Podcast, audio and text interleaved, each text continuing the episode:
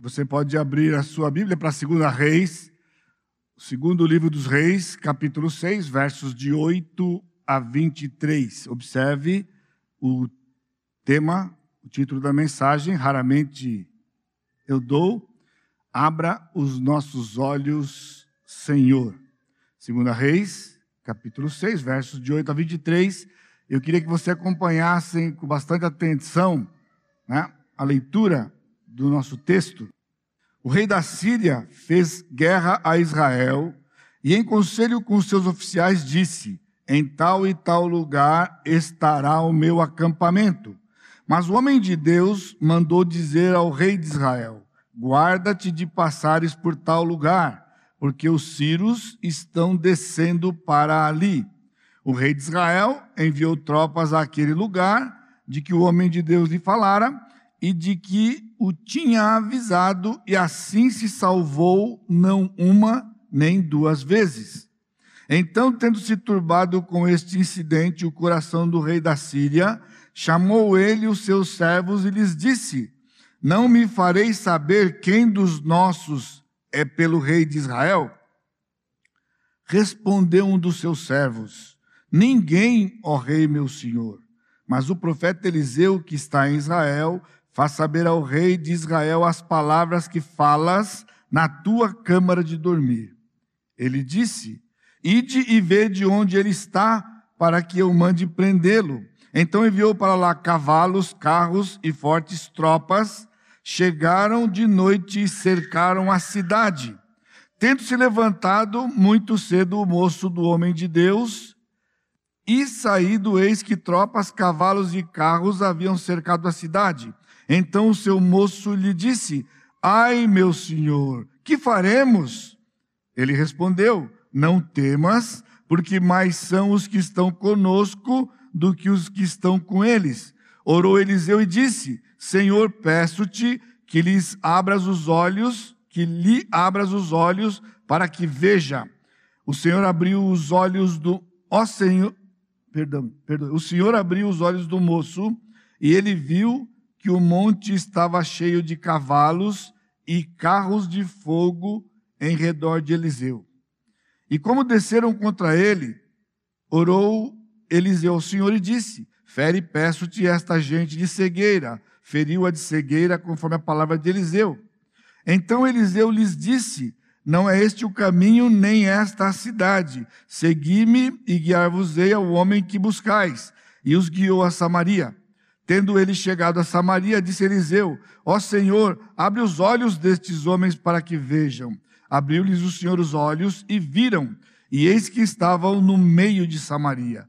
Quando o rei de Israel os viu, perguntou a Eliseu: Feri-los-ei? Feri-los-ei, meu pai? Respondeu ele: Não os ferirás. Fere aqueles que fizeres prisioneiros com a tua espada e o teu arco. Porém, a estes manda pôr-lhes diante pão e água, para que comam e bebam e tornem a seu senhor. Ofereceu-lhes o rei grande banquete, e comeram e beberam, despediu-os e foram para o seu senhor. E da parte da Síria não houve mais investidas na terra de Israel. O Senhor sempre abençoa a sua palavra quando ela é lida e explanada. E certamente assim será hoje à noite. Nosso Deus bendito, agora tendo lido o texto e tendo os nossos corações sido preparados, nós estamos prontos para ouvir a voz do Senhor. Fala, Senhor. Fala aquilo que o Senhor tem planejado na tua presença para cada um de nós. E nisto nós glorificamos e bendizemos o teu nome no santo e precioso nome do Senhor Jesus Cristo. Amém, Senhor. Amém.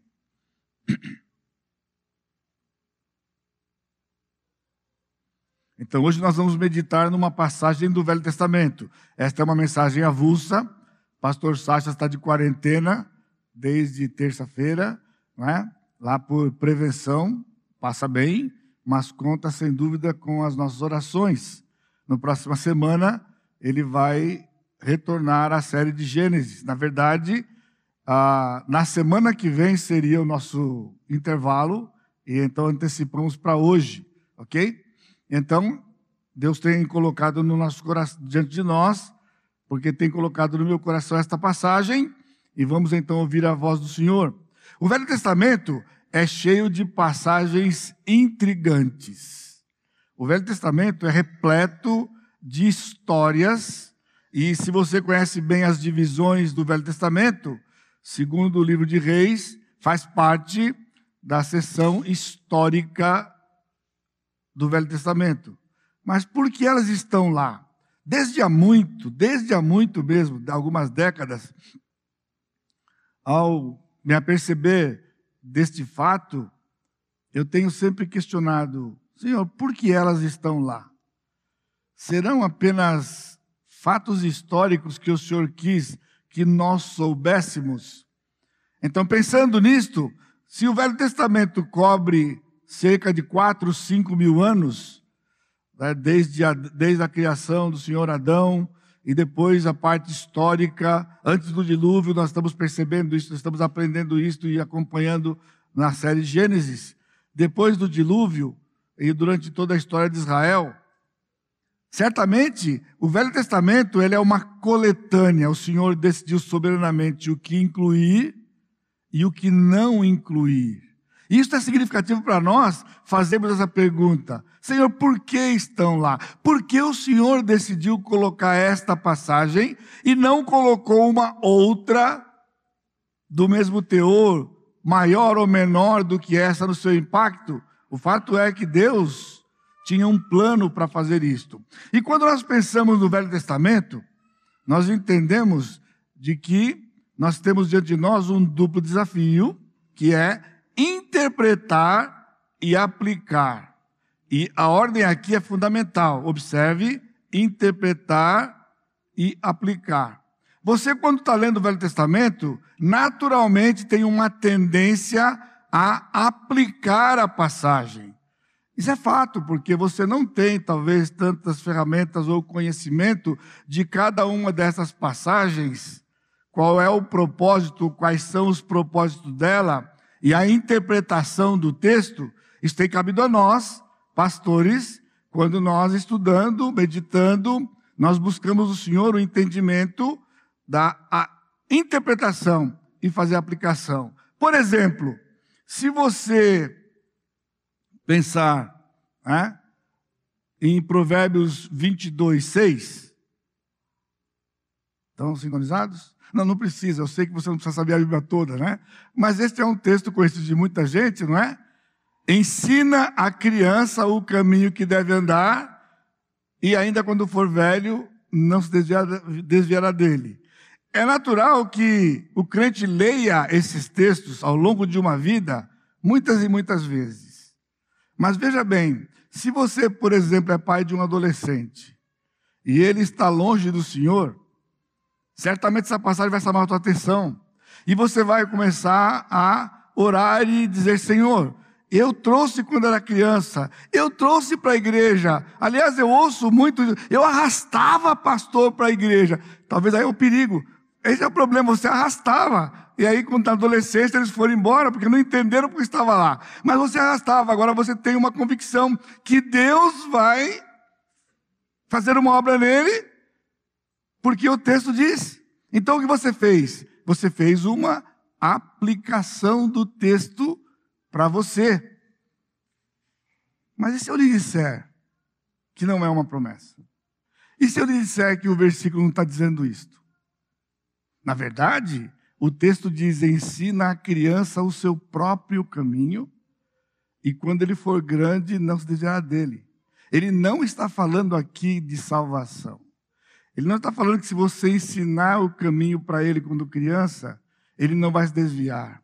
Ele está falando das coisas naturais da vida, dos seus hábitos bons que ele vai adquirir. Exemplo: se você ensinar sua criança pequena, quando ela se levanta, que antes de fazer qualquer coisa, ou mesmo de brincar, estica a cama. Ensina. E cobra. Ensina, ensina, dá exemplo, ensina. O que significa? que quando tiver 30, 40 anos, quando levantar, a primeira coisa que vai fazer, antes de qualquer coisa, esticar a cama. as esposas agradeceriam, né? Se as mães tivessem, se as suas sogras tivessem feito isso, com os maridos que ao levantar nem se lembram que tem uma, uma cama para arrumar e já faz parte da sua tarefa arrumar a cama. Então o texto diz: ensina quando criança e aprende. Eu me lembro chegando aqui, né, conversando com Ezequiel, pai das, da Vivian, eu vou dar a lista agora. Lilian, Vivian, Gi. Então, ele, ele foi um, um, um profissional né, altamente gabaritado, e eu nunca esqueço, ele me dizia, pastor, se você quer um ferramenteiro, um ferramenteiro, super ferramenteiro, tem que ensinar adolescente. Porque se ele aprender adolescente, ele vai ser um super ferramenteiro. Agora, se ele aprender a ferramentaria já adulto, ele poderá ser um bom ferramenteiro, mas não será um excelente ferramenteiro. Então, você viu?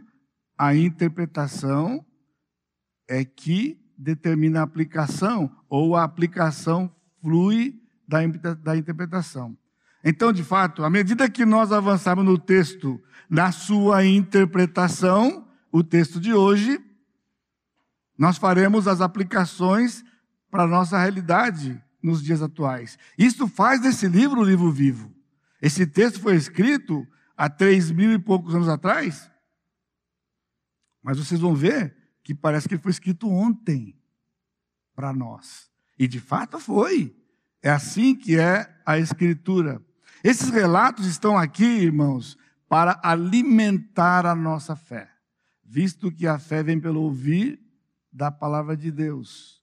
É alimentar a nossa fé. Quando você lê o Velho Testamento, quando você lê o Novo Testamento, nas ações do Senhor, o objetivo do Senhor é que a sua fé cresça no Senhor, que você creia nele, nos seus feitos e nas suas promessas. Por isso, é muito importante que você não passe muito tempo sem examinar essas passagens e fazer com que ela faça o efeito para o qual ela foi colocada pelo Senhor, que é aumentar a nossa fé.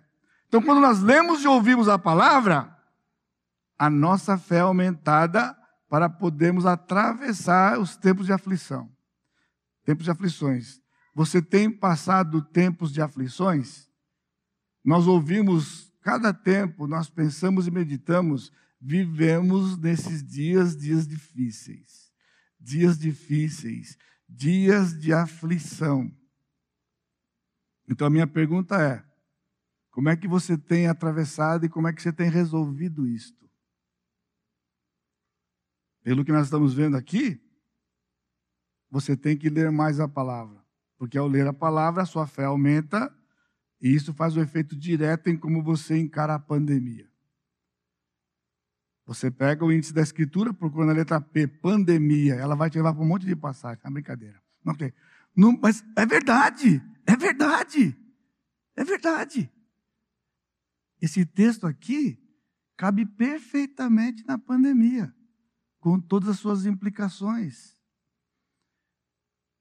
Se a nossa fé é aumentada à medida que nós lemos a Escritura, que nós damos ouvidos à palavra de Deus, é uma razão forte para nós afirmarmos que não se ora pedindo para aumentar a fé. Por favor, Irmãos da Igreja Batista Maranata, eu tenho lhes suplicado que quando você, na sua caminhada cristã, por favor, não dê estes furos comuns.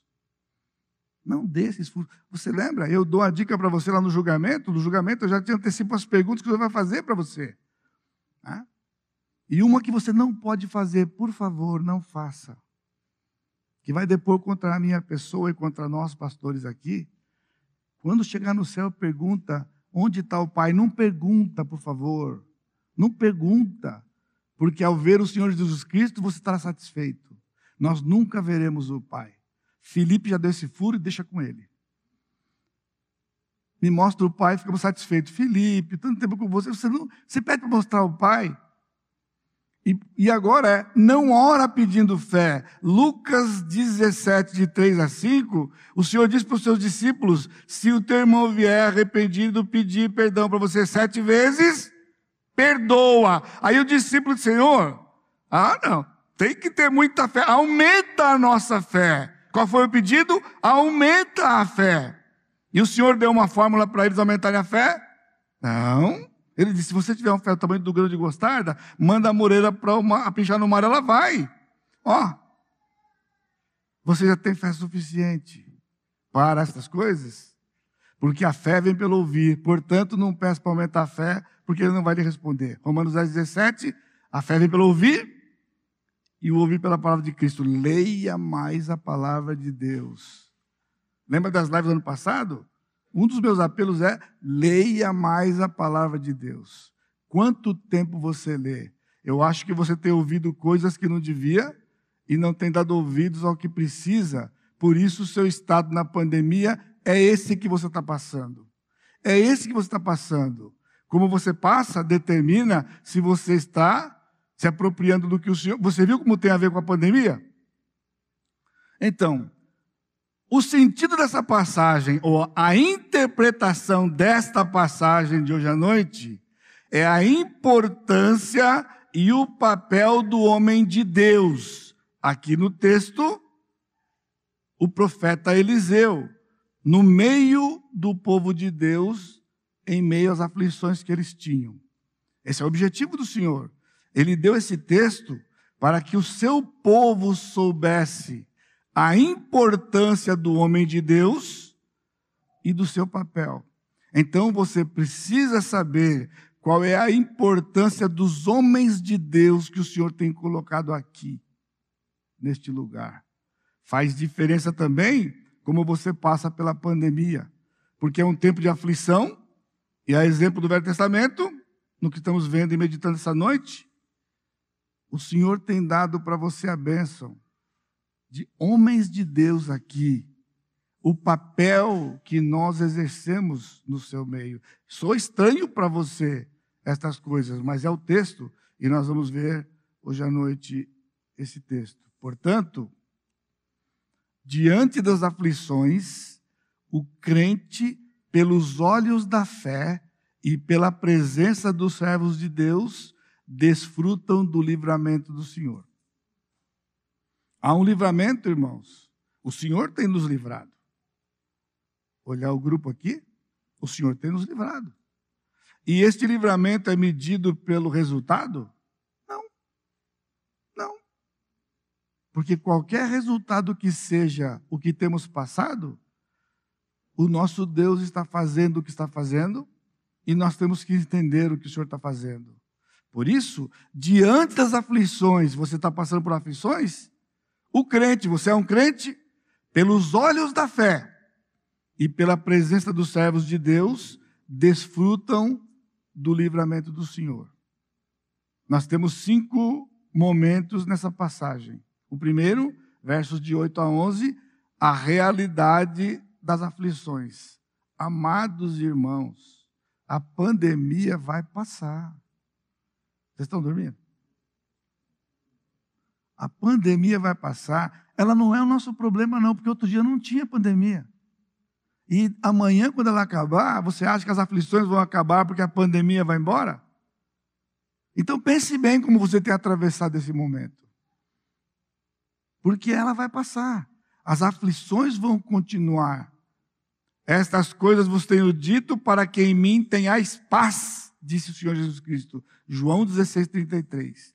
No mundo tereis aflições. Mas tem de bom ânimo, eu venci o mundo.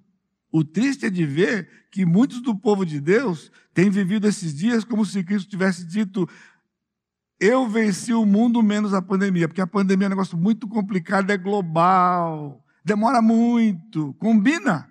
Não combina. Você tem tido paz? O seu coração está descansado exatamente hoje, ontem, anteontem, descansado, a paz. O Senhor Jesus Cristo disse: Eu escrevi estas coisas, estas coisas. Era a sua vida no Novo Testamento, são os seus feitos no Velho Testamento, para que em mim, nele, nós tenhamos paz. Não pode haver coração turbulento. O coração turbulento é sinônimo de não haver paz. Porque ele disse: Eu venci o mundo. Ele não vai vencer. Não é em etapas. Ele disse: Eu venci o mundo. Então, no texto que nós vimos, era o momento de Israel. A realidade das aflições, Israel foi atacado pela Síria. Eles foram invadir Israel, versículo 8. Ele planejou invadir Israel. Mas veja, olha o texto. Mas Eliseu estava lá e informou o rei de Israel. O rei da Síria fez toda a sua estratégia, preparou para ir lá derrotar o exército de Israel, mas o Senhor falou para o profeta. Você já está entendendo o que eu quero dizer? A importância do homem de Deus. E o homem de Deus diz para o rei: Rei, não faça assim, assim, assim, não vai lá, porque os filhos vão estar lá. Sou familiar a você? Quando os homens de Deus para você, não faça assim. Abre a escritura, mostra para você. E então o rei obedeceu e o rei da Síria foi frustrado. Ele ficou tão mal de que ele pensava que havia um traidor no meio deles. Quem é que está aqui que luta por Israel? Quem é o traidor? Mas veja que interessante. Respondeu um dos seus servos, versículo 12: Ninguém, ó rei, meu senhor, mas o profeta Eliseu que está em Israel, faz saber o rei de Israel as palavras que fala na sua câmara. Será que esse camarada dormir falava dormindo? E o Eliseu sabia? O Senhor contou para ele. É assim conosco, irmãos. Você precisa ouvir a voz dos servos do Senhor aqui, que vem da palavra, para você poder saber como é que você passa o que você passa. Isso aqui, aquele servo disse, Eliseu. Eliseu está lá.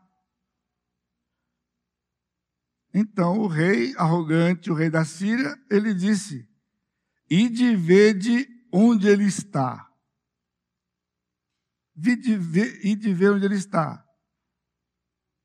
Porque o problema era o profeta do Senhor. As aflições, irmãos, vão chegar, vão embora, elas vêm, elas vão, elas vêm, mas faz parte deste mundo caído viver aqui, viver as aflições. Não se surpreenda. Você está surpreso? Não devia. Talvez é a pior que nós passamos na nossa geração. Mas você viu recentemente, um século atrás, a gripe espanhola fez o estrago. Né? E de lá para cá vem acontecido. Eu vi, eu vi uma, uma estatística, irmãos, as duas guerras mundiais do século passado mataram N vezes, N vezes, espanhola, Covid, milhões de pessoas morreram você imagina aquela geração que veio à época da guerra?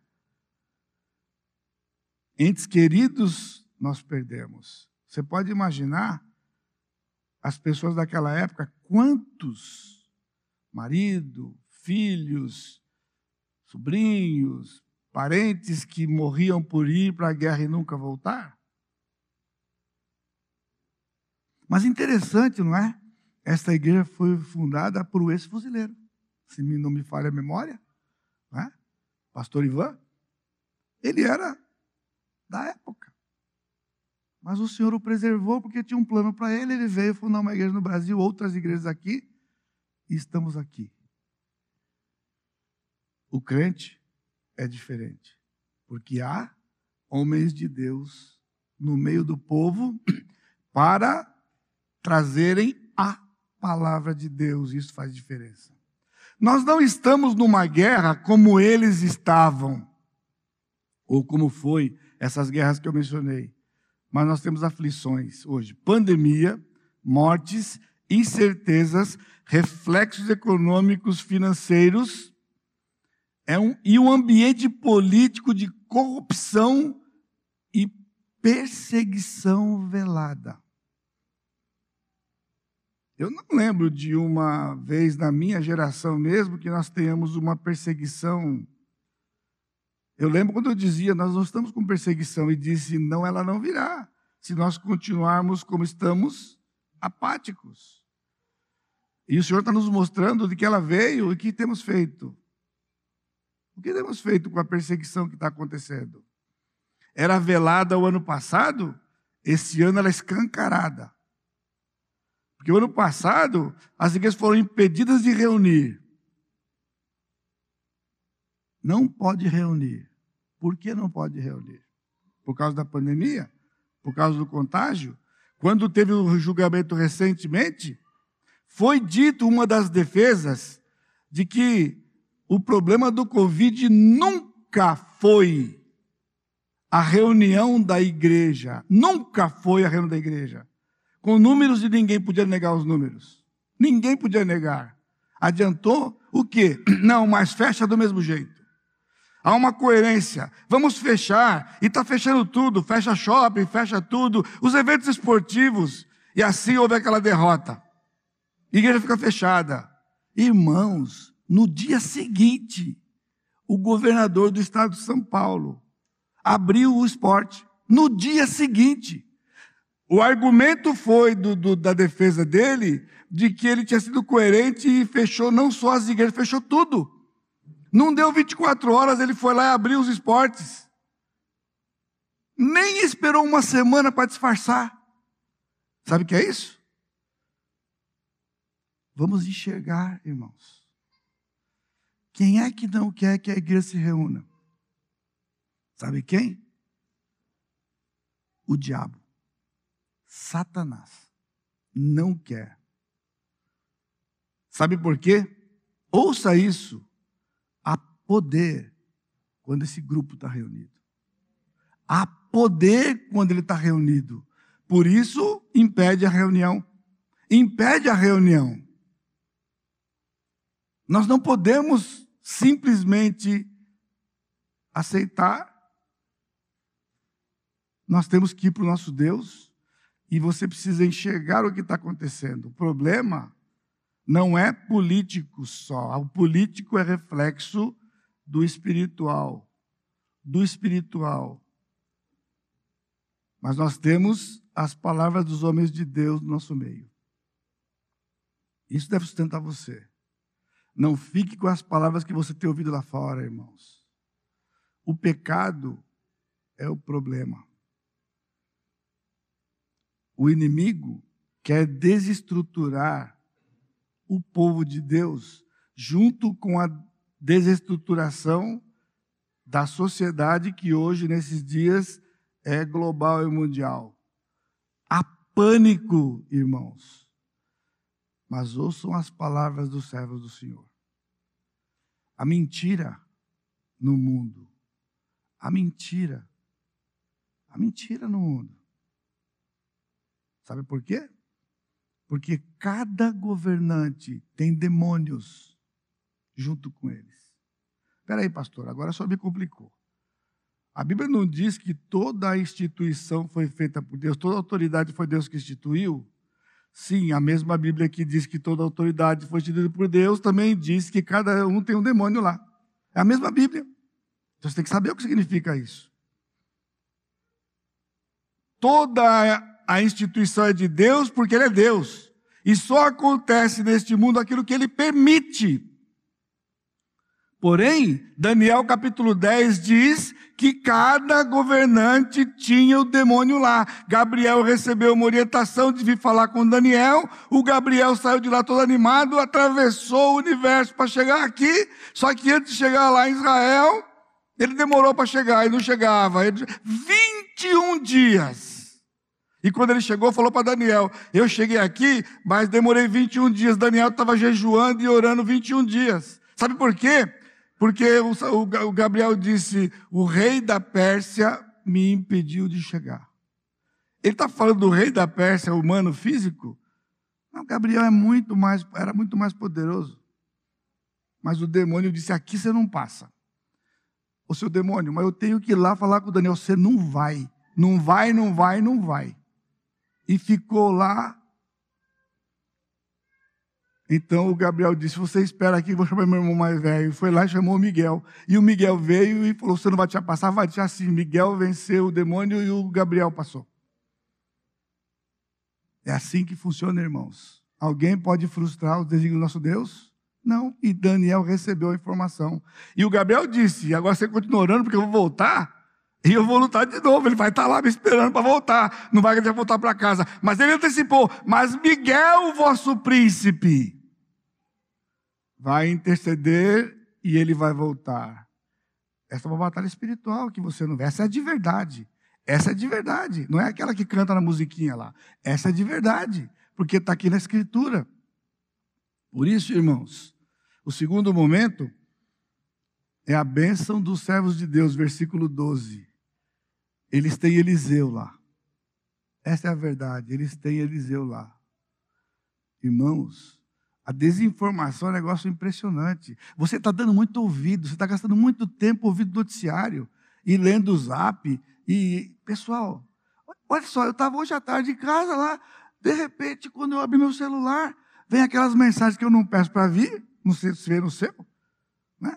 Vem lá, eu abri, estava lá. G1, ah, não pode falar, peraí, presta atenção. Estava escrito assim, 1.741 mortes no Brasil nas últimas 24 horas. Pronto. Desestrutura, porque está todo mundo apostando nessa diminuição. E eles estão dizendo, né? 1.741 mortos. Agora, irmãos, por favor, não me tenha por insensível. Eu sei que uma pessoa, principalmente se era uma pessoa ligada a mim, ligada a você, ligada a nós, faz diferença. Mas a mídia não está dizendo isso. Ela quer terror. 1.741 pessoas. Mas a informação que eles não dão, no nosso país, tem 5.568 municípios. Eu fiz a cálculo, peguei minha calculadora científica. É uma morte em cada três municípios. Então significa que Jacareí, São José e Caçapava seria um. Aí você fala, pastor, mas que matemática é essa? Não, tem um lugar como São Paulo, que tem milhões de pessoas, não é assim. Só me ajuda, porque se morre mais um montão lá, significa que morre menos aqui. Porque nós temos menos gente aqui, menos gente aqui, morre menos gente. Você mora na capital? Você mora em São Paulo? Não mora. E por que o pânico? É assim que eles fazem. Eles dão uma informação que interessa e aí vira essa confusão toda. Você lembra aquela cena dos cemitérios lá, pessoal escavando valas coletivas, mostraram um lugar lá no Rio, em São Paulo, com centenas e centenas, mais de mil valas abertas. Irmãos, no auge da pandemia, morreram 700 pessoas no estado de São Paulo das 4 mil, que nem chegou a 4 mil, que seja 4 mil, do Brasil inteiro. Eu fiquei, porque eu tinha que falar para vocês, pessoal, isso é mentira deslavada do diabo. Não no número, mas no, objetivo que ele tem, porque ele quer reforçar. E eu abri, fui lá no Google, cemitérios em São Paulo, capital. Tinha 50 alistados, 50 na capital, só na capital. Se os 700 fossem na capital, daria um pouquinho mais do que 10 em cada cemitério. As valas estão lá porque morre todo dia um monte de gente. Morre mesmo. Você está entendendo? Irmãos, verdade existe nesse livro. Santifica-os na verdade, a tua palavra é a verdade. Não havia um traidor. O povo de Deus tinha um homem de Deus no meio dele. Então, essa é uma responsabilidade a mim aos meus colegas aqui, nós pastores, de ajudarmos a vocês a enxergarem isso. Vamos temperar essas informações? Agora, eu sei que eu estou me arriscando aqui, sabe por quê? Porque você está achando que eu estou falando o quê? Que não está acontecendo nada? Eu sinto muito, mas infelizmente vários de vocês já estão pensando e vão continuar pensando. Irmãos, está todo mundo de máscara? Continua de máscara. Se você quiser vir com duas, venha com duas. Ninguém pede você. Usa máscara. Usa o álcool em gel. Faça o distanciamento. Eu estou vacinado. Duas doses. E já me disseram, só que é 30 dias depois. Depois o quê? 17 desse mês vai fazer 30, de junho vai fazer 30 dias que eu tomei a segunda dose. Você acha que eu estou animado por causa disso? Você acha que eu vou soltar o cabo da nau por causa disso? É isso que você está pensando? É assim que eu faço? É assim que eu vivo no seu meio esses 30 e poucos anos? É assim? Por isso, ouça as palavras do Senhor. Não fique interpretando isso de maneira inadequada. Ontem, na minha casa, numa reunião de família, os meus filhos me abençoaram, me dizendo: pai, foi publicado de que a Coronavac não pode entrar nos Estados Unidos. País nenhum aceita a Coronavac. Agora o que eu faço? Cidadão brasileiro que no dia, no primeiro dia da minha idade, quando abriu em São José, estava eu lá para tomar vacina. Eu, eu tinha escolha. Quando eu cheguei lá, falou: ah, a primeira dose, ó, é Coronavac ali. Chegou um outro cidadão do meu lado e falou: Ah, eu tenho 63, a 63, na semana que vem o seu é ali, ó, é AstraZeneca. E eu não podia fazer nada. Eu fui lá e tomei a Coronavac. Agora me dizem que ela não presta, que ela não é boa. Eu vou fazer o quê? Eu vou me matar, eu vou morrer. Não posso, irmãos. Você está apostando na vacina? Agora, toma vacina. Eu estou dizendo para não tomar? Toma. Eu tomei. Eu tenho uma turma da minha idade, são os nossos amigos para sempre, todos da mesma idade. Começa um em abril, o último em novembro. E nós nos falamos por zap. E aí ficou, qual que você vai tomar? Aí eu quero a Coronavac, porque a Coronavac disseram que ela é boa para cepas novas. E eu estou lá, meu Senhor da Glória, abre os olhos do moço, abre os olhos da moça. Moça de 65 anos, né? Você está entendendo, né?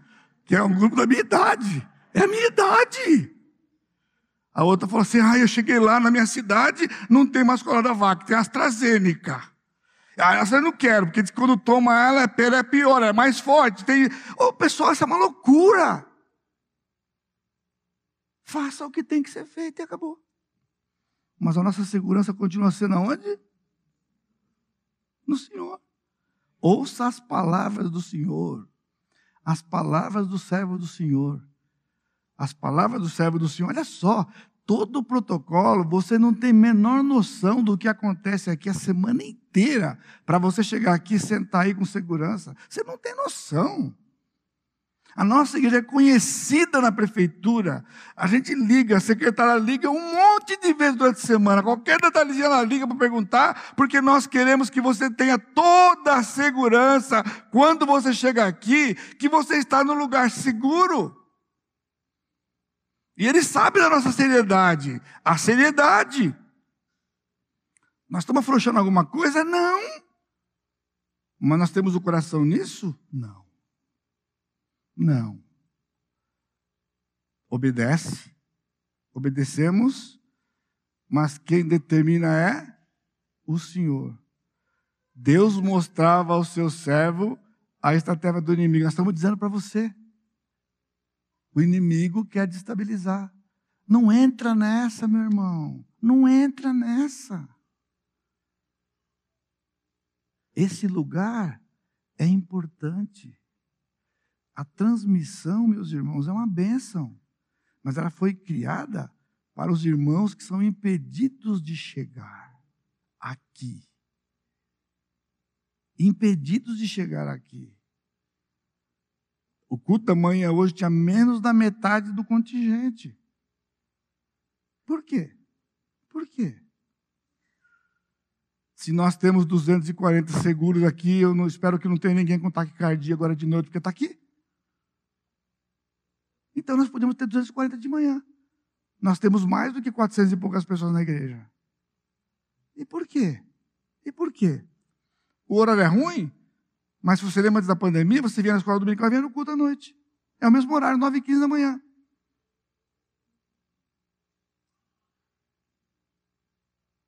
Os servos do Senhor estão dizendo para você: cumpre o protocolo, faz tudo o que pede para você. Se preserva.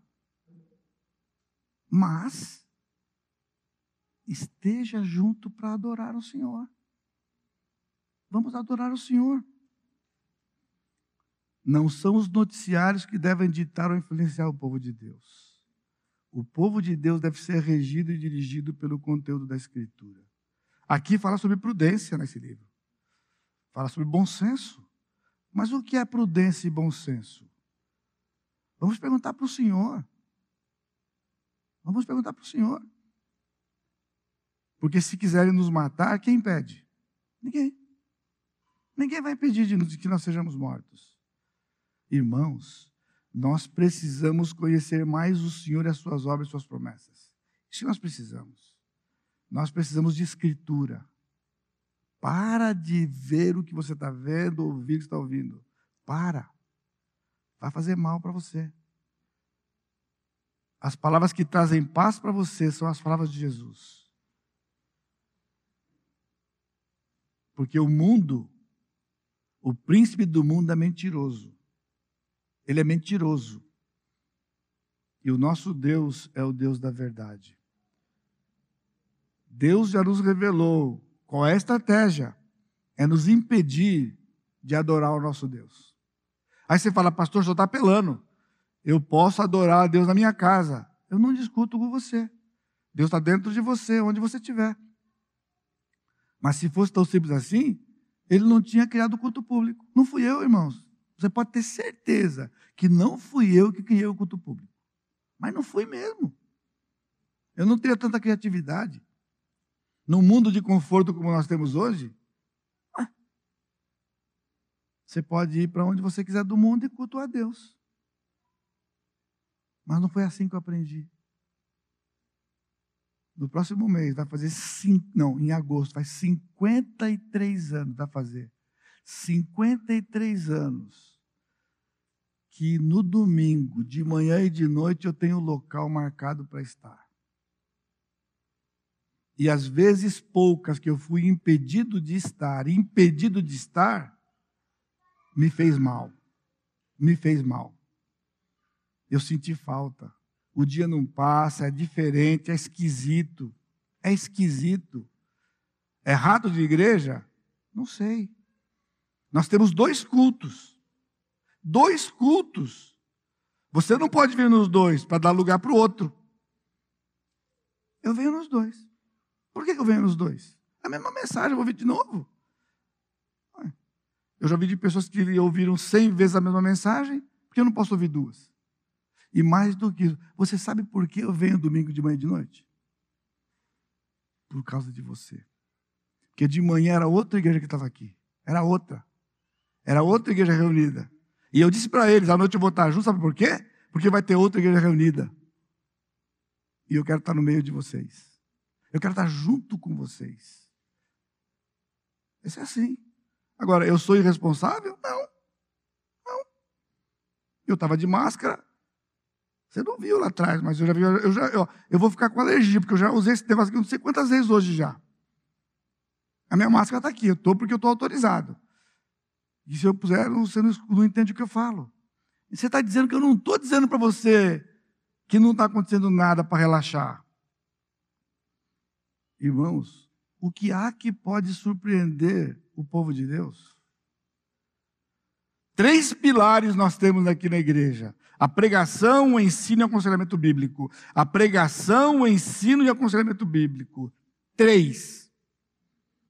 A fé vem pelo ouvir e ouve pela palavra de Deus. Sem contar que você, quando está lendo na sua casa, também. Mas aqui, isto é palavra. Os homens de Deus, a maioria, a grande maioria das igrejas no mundo inteiro, inclusive nos Estados Unidos, com tudo que eles são no Evangelho, tem um pastor só. E nas igrejas. A igreja perdeu a visão do servo do Senhor. Por quê? Nós somos uma igreja pequena, mas nós temos cinco. Porque era assim no Novo Testamento. O resgate de Atos 2 implica nisso. Paulo ia numa cidade, fundava uma igreja, ele saía e deixava presbíteros, pastores, num grupo de 20, 30, 40 pessoas. Por quê? Porque é importante. Os homens de Deus no meio do povo de Deus, justamente por conta do que acontece no mundo onde nós vivemos. Nós estamos em guerra, irmãos. Não é aquela. Essa é guerra espiritual. É guerra espiritual. Veja, nada pode nos acontecer sem a permissão de Deus. Você acha que é possível alguém de nós aqui pegar o Covid se Deus disser que não? Assim como que se ele entender que toda a igreja batista Marta vai pegar o Covid, quem impede? Ninguém. Agora, de novo, eu vou repetir isso aqui o tempo todo na pregação. Eu estou dizendo para você relaxar? Eu estou dizendo, eu estou dizendo para você negligente? Não, mas eu estou dizendo para você uma verdade espiritual. Uma verdade que traz paz para nós. As investidas do inimigo, elas vão continuar, irmãos. Veja o versículo 13. Ele disse: Vai lá, prende o profeta. A aflição que nós passamos não é um problema do Brasil. Tem gente querendo ir embora daqui. Tem gente querendo ir embora do Brasil. Por quê? Por quê? Você conhece uma outra nação que não tenha pecado desse mundo? Eu não conheço. Por isso, não é um problema do Brasil. A reação do inimigo é voltar-se contra o povo de Deus por causa das ações dos homens de Deus. E nós sabemos disso. Eu sei, os meus colegas aqui sabem disso. Ele saiu para pegar quem? A nação? Não. Quando ele soube que era o homem de Deus, ele tirou o foco da nação de Israel e colocou o nome de Deus. E foi atrás do homem de Deus. Veja o versículo 14. Então enviou para lá cavalos, carros, fortes tropas. Chegaram de noite e cercaram a cidade. Eles cercaram a cidade, mas eles queriam o homem de Deus. Eles queriam o homem de Deus. É assim que funciona. Eles queriam o homem de Deus. Eu vou dar uma, um, uma notícia de consolo para você. As investidas vão se intensificar. As tropas eram para prender Eliseu e cercar a cidade. E cercaram a cidade. O inimigo quer afetar o povo de Deus, mas ele vai atacar os homens de Deus. Por isso que eles fazem o que fazem. Então, por conta com os pastores. Porque se o pastor faz. Foi o que aconteceu naquela, naquela reunião do, do, do Supremo. Porque foram os pastores de São Paulo que entraram com um pedido lá contra o governador. Por isso ele fez o que fez, declaradamente. Ele disse aqui: quem manda sou eu, e o Supremo disse é verdade, e por isso fecha. Por isso fecha. E nós ficamos fechados. E tem gente revoltado contra o governador. Tem gente revoltada contra o presidente da República. Por quê? Por quê? Irmãos, nós fechamos porque Deus mandou ficar fechado. Isso muda. O problema de Israel não era o rei da Síria. O problema de Israel era Deus. Nós temos que perguntar, Senhor, por que o Senhor mandou fechar? E aí nós estaremos em casa. Por isso, irmãos, esse negócio de querer, por causa da corrupção que tem aqui, corrupção tem no mundo inteiro. Só não haverá corrupção no céu. Está ouvindo? É trocar seis por meia dúzia. E em alguns lugares, seis por três. Seis por três. Você vai fazer isso? Isso é um mau testemunho da sua parte. É dizer que Deus é Deus lá, mas não é aqui. Acabamos de cantar. Tu somente és Deus. Não é legal o cântico? Seja nos dias bons ou nos dias maus. É legal, irmãos. Ó. Aí, quando o Senhor age, a corrupção fica evidente e você se revolta. Não canta.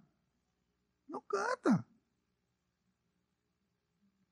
O que a nação viu, versículo 16, 15. Tendo se levantado muito cedo o moço do homem de Deus e saído, eis que as tropas e cavalos haviam cercado a cidade. Ei! É o que está acontecendo com você. Você está vendo o cerco, o bicho pegando. É terceira, agora é a onda, a terceira onda. Olha os nomes: cepa, cepa. Outro dia eu confundi cepa com xepa.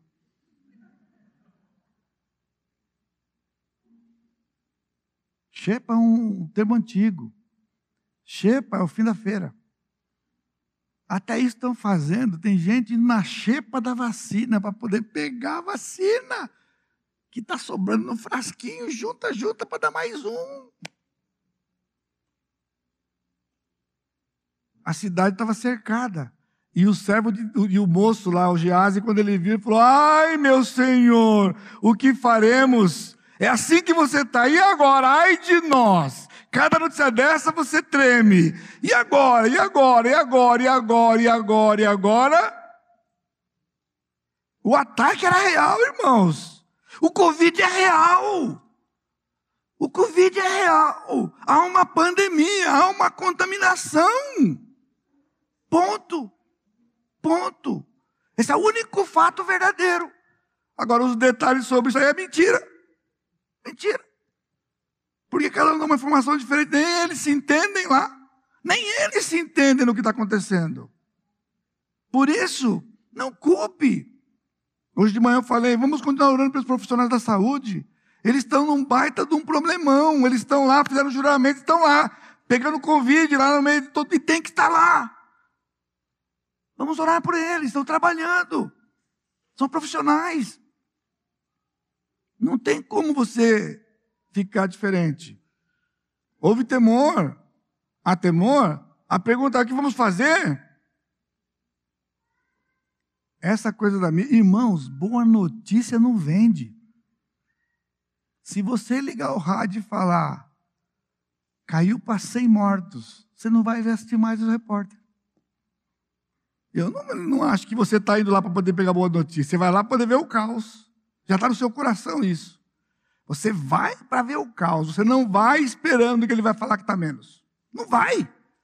Porque se você souber que está menos, você não vai mais lá. E eles sabem disso. Notícia boa não vende, não dá de audiência. Milhões de reais as empresas gastam com propaganda naqueles horários. Então eles têm que dar o que o povo vai atrás. Por isso, os olhos da fé. Veja o versículo 16. Ele respondeu: Agora quem? O homem de Deus, o servo de Deus. Não temas. Aí eu chego aqui e falo para vocês: não temas. Você fala, pastor está vivendo em Marte. Pessoal, não dá para entender. Eliseu disse: não tem. E vocês estão entendendo? A cidade estava cercada pelos exércitos da Síria, sim. Mas o homem de Deus diz: não temas. Eu digo para você: não tema. Não temam, irmãos. Faz o protocolo. Máscara, me ajuda. Álcool em gel, me ajuda. Distanciamento, me ajuda. Faz. Faz, não estou dizendo para não fazer. Mas o que ele disse? Guarde. Por que não temas? Não era um chavão. Eu não gosto e não estou gostando por esses dias. Deus está no controle. Outro dia eu preguei isso na escola dominical, você lembra? Esses chavões, Deus está no controle. É verdade, mas do jeito que eu estou dizendo aí, não é o que eu estou dizendo aqui. Não foi isso que Eliseu disse, não temas. Porque Deus está no controle. Ele disse, não temas, porque mais são os que estão conosco do que os que estão com eles. Isso continua valendo para hoje. Sabia? E sabe quem são esses mais que estão conosco, que estão com eles? Sim, o Espírito Santo, o Senhor Jesus, Deus e a comunidade. Isso aqui você não está entendendo. Porque o isolamento, eles já sabem lá fora, só que eles não sabem o que fazer. Eles sabem que o isolamento não resolve. Mas manda fazer, continua fazendo. Agora, o povo de Deus ficar isolado são veneno, irmãos.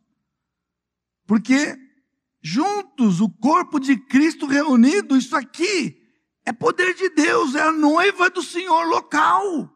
Esses, esses valores não podem mudar hoje por conta do que está acontecendo. Simples assim. Eliseu era o homem de Deus. Agora, irmãos, não confunda os poderes que ele tinha com a função que ele tinha. Porque você olha para nós, olha só. Que poder? O mesmo de Eliseu. Você sabia? O propósito de Deus é outro. O tempo de Deus é outro. Porque nós temos uma coisa em comum a nossa função. Nós não somos, irmãos, reis. O rei manda e o súdito obedece, mas nós não somos reis. Nós não somos sacerdotes que intercedia pelo povo, pelo pecado do povo, como Arão. Nós não somos sacerdotes. Nós somos o que Eliseu era, profeta, a boca da mente de Deus e isto faz diferença para o povo de Deus. A terra que não tem profeta perece. A igreja tem perecido porque não há profetas. O povo não deixa fazer. A liderança não deixa fazer. Um dos grandes resgates deste corpo é a liberdade de sermos profetas de Deus aqui dentro. Não há quem nos governe aqui dentro. A congregação não é soberana. Não está na Bíblia, não é soberana. Soberano é o Senhor. Os pastores não são soberanos, soberanos são é o Senhor. Os pastores são homens que o Senhor colocou para trazer a palavra do Senhor. Em momentos como este, o que você precisa é da palavra do Senhor. E Elias estava lá e disse: Não temas, porque maior, mais são os que estão conosco do que os que estão com eles. E Eliseu fez o quê? Ele orou. Senhor, abre os olhos do moço. Abre os olhos do moço. Por isso o tema da mensagem hoje era: Senhor, abre os nossos olhos. Partindo do ponto que ele tem aberto os nossos pastores, abre os olhos, os olhos da tua congregação, Senhor. Abre os olhos da tua congregação, para que eles enxerguem o que o Senhor está fazendo, quem o Senhor é, e não fiquem afundados no que está acontecendo ao seu redor. Repito, é verdade que está morrendo gente.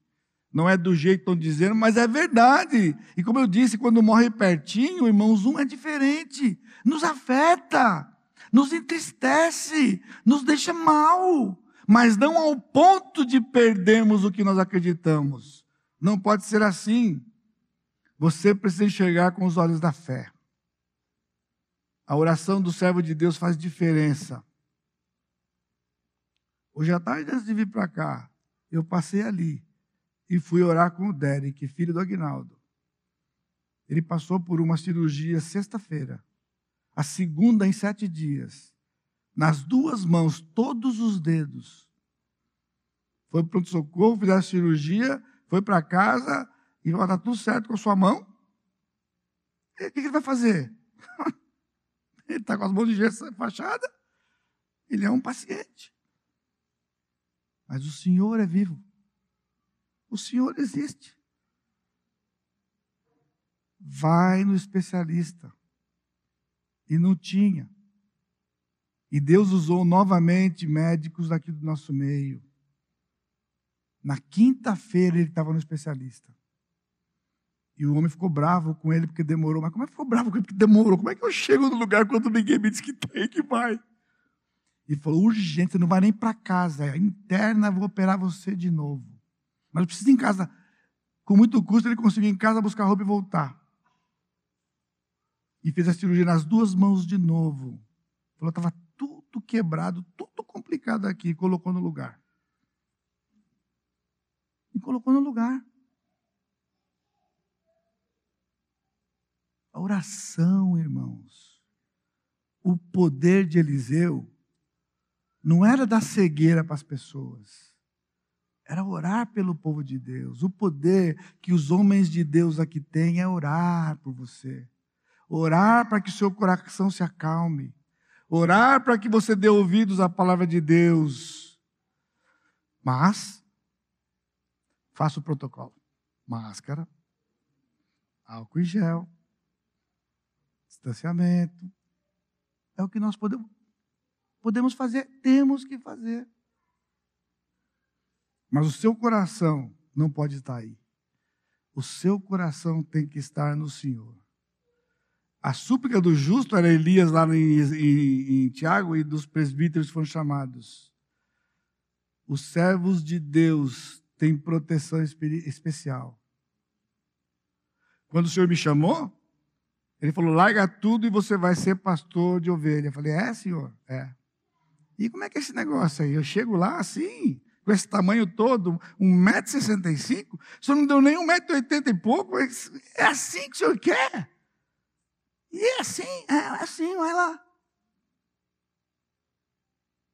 Mas ele disse mais para mim. Me levou para a Escritura. Sabe para onde? Adivinha? No Velho Testamento.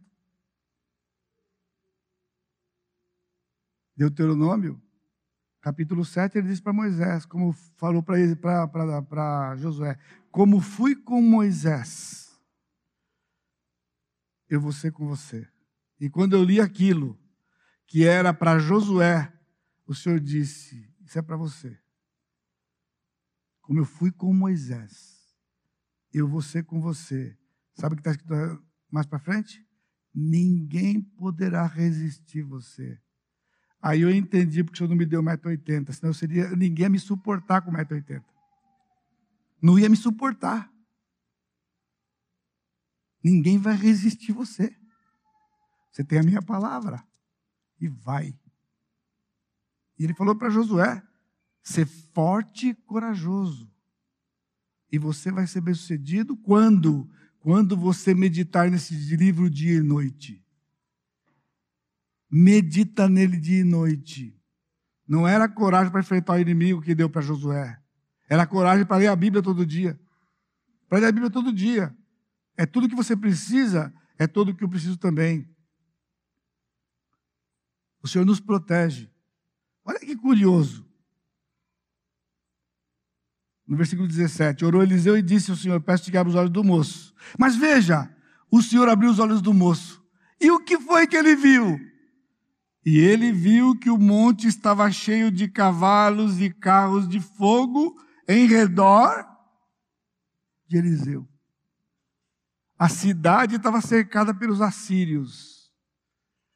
Mas no monte lá, pode ser o Monte Carmelo, que era o mesmo de Elias, onde Elias derrotou os profetas de, de os profetas de Baal. Lá, quando Geazi olhou para o monte, se bem que ele estava em Samaria, ele disse: o que ele viu? Os carros de fogo estavam ao redor de Eliseu. Tudo o que vocês precisam. Tudo o que vocês precisam para enfrentar qualquer aflição que vocês tiverem. Você entende porque essa passagem falava da importância e o papel do homem de Deus, porque eles queriam matar o homem de Deus, e o Senhor tinha que preservar o homem de Deus, porque preservando o homem de Deus, ele tinha dava segurança para o seu povo. É instrumento do Senhor. Quem garante é Deus, mas ele usou instrumentos humanos. Foi ele que decidiu fazer isto. Cristo mesmo citou isso a seu respeito, citando Zacarias: fere o pastor e as ovelhas se dispersam. Por isso o Senhor protege o pastor. Protege o pastor. E ele é que diz. Vai fazer cinco anos agora, em agosto, cinco anos atrás, bateu na trave, irmão, bateu na trave. O meu lado direito do meu cérebro é tudo escuro. Eu podia estar lá na cama sem falar, sem andar e sem me mexer. Mas o Senhor disse: vai ficar mais um pouco. Eu vou ficar mais um pouco.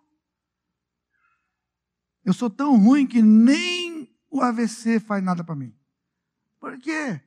Porque o Senhor disse: vai ficar mais um pouco. Ora, se vai ser da Covid, eu não sei. Mas uma hora ele vai falar: chega, vem para casa. Aí eu vou descansar. Porque descanso só no céu. Aqui é lugar de trabalhar, irmãos. Aqui é lugar de trabalhar, lugar de descansar no céu. O dia que ele achar que tiver que descansar, ele fala: vem. Você pensa que eu não pensei? Eu sou grupo de risco. Eu sou grupo de risco. E ele podia falar: vou usar a Covid e vou levar você. Eu vou discutir com o chefe? Não. Não. O céu é bom. De verdade, o céu é bom. O isolamento social não implica em isolamento espiritual do povo de Deus. Meus irmãos, ouçam isso. Agora, um aviso para alguns de vocês aqui, viu? São desavisados, viu? Não pode abraçar. Não pode pegar na mão. Não pode ficar sem máscara. Mas venha. Venha. Porque tem um pessoal que tem um coceira. Não, ah, não aguento. Como não aguenta? Se você fizer isso, você não vai poder vir. Então, se vir é importante para você, faz o que estão pedindo. Fica comportadinho. Depois você abraça. Lá na frente. No dia, da, no dia da queima da máscara, vai, você vai poder abraçar à vontade. Hoje não pode. É verdade, irmãos. Aqui é um lugar seguro em todos os aspectos. Nós estamos atentos com isto. Nós estamos atentos com isto. Com máscara, já falei, não vou repetir mais não. Agora, a parte que eu mais gosto, para terminar. Versículo 18. E como desceram contra ele, a coisa era contra Eliseu, Ele orou, orou, eh, orou Eliseu, o Senhor, e disse: Fere peste esta gente de cegueira. O povo de Israel era cego espiritual e enxergavam as tropas do mundo em volta deles, dos, sírios. Agora, o Eliseu, olha o trocadilho que Deus fez aqui, isso aqui é interessante. Ele falou da cegueira para eles, os inimigos. Ficaram literalmente, fisicamente cegos. E então olha o que ele disse. Então Eliseu, Eliseu lhes disse: Não é este o caminho, nem esta a cidade. Segui-me e guiar-vos-ei ao homem que buscais. Eles ouviam a voz dele, mas não podiam vê-lo. E ele era o próprio. E os guiou a Samaria. Por isso que eu tenho dito que eu, eu acho, creio que, que foi no Monte Carmelo que eles estavam. Porque eles foram buscar onde ele estava orando ao Senhor. Era lá que ele ficava. Ele era itinerante. E ele os levou até Samaria. E quando chegou em Samaria, ele orou de novo. Ó Senhor, abre os olhos desses homens para que vejam. Abriu-lhes o Senhor os olhos e viram. E eis que eles estavam no meio de Samaria. Agora os exércitos de Samaria estavam em Samaria e quando o rei viu, os olhos do rei cresceram, e olha o que ele disse: Feri-los-ei, feri-los-ei, meu pai. Aqui é o caráter do profeta. Os homens de Deus, irmãos, têm caráter. Há uma ênfase, uma super ênfase do caráter moral, ele é importante. Mas o caráter do homem de Deus, ele é espiritual e ético. Esse é o caráter do homem de Deus. Não há vingança no coração. Não há vingança. Há amor, mesmo pelos inimigos. E veja, olha o respeito e a submissão do rei. Feriluzei meu pai. Era assim que o profeta era chamado lá. O rei reconhecia que ele podia mandar na nação, mas quem mandava de verdade era o profeta. Porque o profeta podia decretar a morte do rei a qualquer instante. E o rei só podia matar o profeta se Deus matasse. Era assim que funciona, que funcionava. Mas olha a resposta firme e que conselho estranho. Não os ferirás. Fere aqueles que fizeres prisioneiros com tua espada e o teu arco. Você acha que ele entregar de bandeja os inimigos? Não foi você que fez isso. Não vai ferir, não. E o conselho? Vai dar comida para eles. Comida para eles. Pão e água. E o texto diz que, ele, que o rei fez um banquete para eles e eles comeram. Sabe por quê? Eliseu conhecia o coração de Deus. O coração de Deus não era de ódio por aqueles homens. Aqueles homens odiavam Deus, mas Deus não odiava. Deus não odeia o ser humano. Deus odeia o pecado. E o homem escolhe o pecado, por isso ele recebe da ira de Deus. Simples assim. E o pastor não pode ser diferente, irmãos. Nós não podemos não gostar das pessoas. Nós não podemos. Mas veja como termina o texto. E da parte da Síria não houve mais investidas na terra de Israel. Porque se o rei tivesse matado aqueles homens, a Síria viria com outro exército e ia dizimar Israel, porque Israel era menor que a Síria. Mas quando Eliseu ensinou para o rei a estratégia, não é com a espada que você faz, é amando essas pessoas. Eles são cegos. Eles ficaram cegos fisicamente, mas são cegos espiritualmente. E quando voltaram para lá, falaram: Rei, eles nos deram comida, eles cuidaram de nós. Então o Senhor moveu o coração do rei e ele não fez mais investidas contra Israel. Se o texto continuar, se você for ler em casa, já siga mandar um zap para mim. No próximo texto, Ben-Hadad foi invadir Israel. Só que aqui o texto estava dizendo de investidas súbitas que eles faziam Israel. E essa foi a última. Depois a guerra continuou, mas não nesse tipo que eles faziam aqui. Isso vai deixar claro o texto. Por isso, meus irmãos, esse é o coração de Jesus. Ele não tinha ódio pelas pessoas. O que ele disse na cruz, Pai, perdoa-lhes porque não sabem o que fazem. E não eram palavras vãs, irmãos, o que acontece em Atos 2. Três mil daqueles que gritavam crucifica, crucifica, crucifica, tiveram seus olhos abertos e vão passar a eternidade com o Senhor Jesus Cristo. Esse é o nosso Deus. É assim que nós vencemos a pandemia. Entendeu? É assim que nós vencemos a pandemia. E nós continuamos pecando, o Senhor sabia que nós íamos continuar pecando. Por isso, quais são as implicações? Definitivamente, irmãos, eu não estou avaliando sua decisão de vir ou não vir. Eu não estou julgando você se você vem ou não vem. Eu só estou lhe dizendo que o povo de Deus tem que se reunir e que aqui é o lugar seguro para você fazer isso.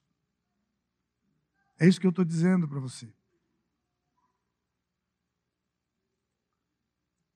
Eu estou dizendo que a nossa oração tem sido: abra os nossos olhos para vermos a verdade de Deus e não a mentira do inimigo.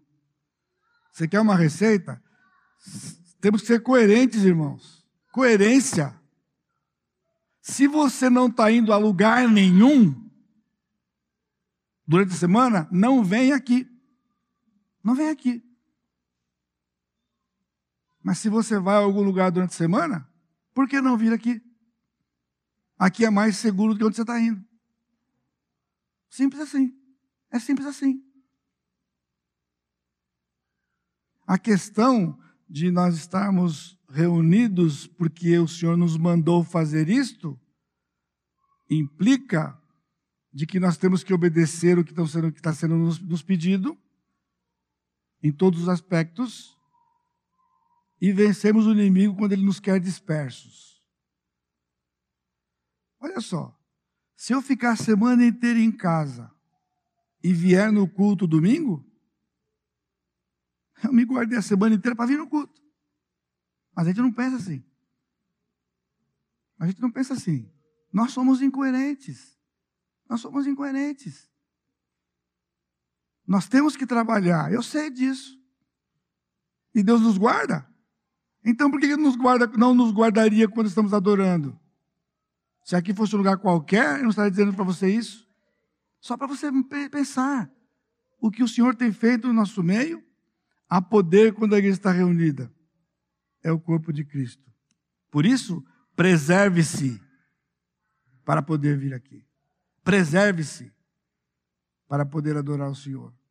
E nós vamos ser guardados pelo Senhor, porque estamos obedecendo tudo que está sendo pedido para nós. E que o Senhor tenha misericórdia e derrame sua graça sobre cada um de nós. Nosso Deus bendito. Te agradecemos. Porque o Senhor é nosso Deus. A nossa segurança está no Senhor. O Senhor, o Senhor tem nos dito para obedecermos e nós obedecemos. Mas nós estamos guardados no Senhor. Conforta, Pai, o coração dos teus filhos. Desafia o teu povo. Os nossos corações precisam da tua palavra. E nós precisamos dos outros. O Senhor não nos deixou só. Obrigado pela pessoa do Espírito Santo que habita em nós. Ó Senhor Jesus Cristo, obrigado pela obra que o Senhor fez na cruz, no nosso lugar. E agora, que a graça do Senhor Jesus Cristo, o amor de Deus Pai e a consolação do Espírito Santo seja com todo o povo de Deus hoje e sempre. Amém, Senhor.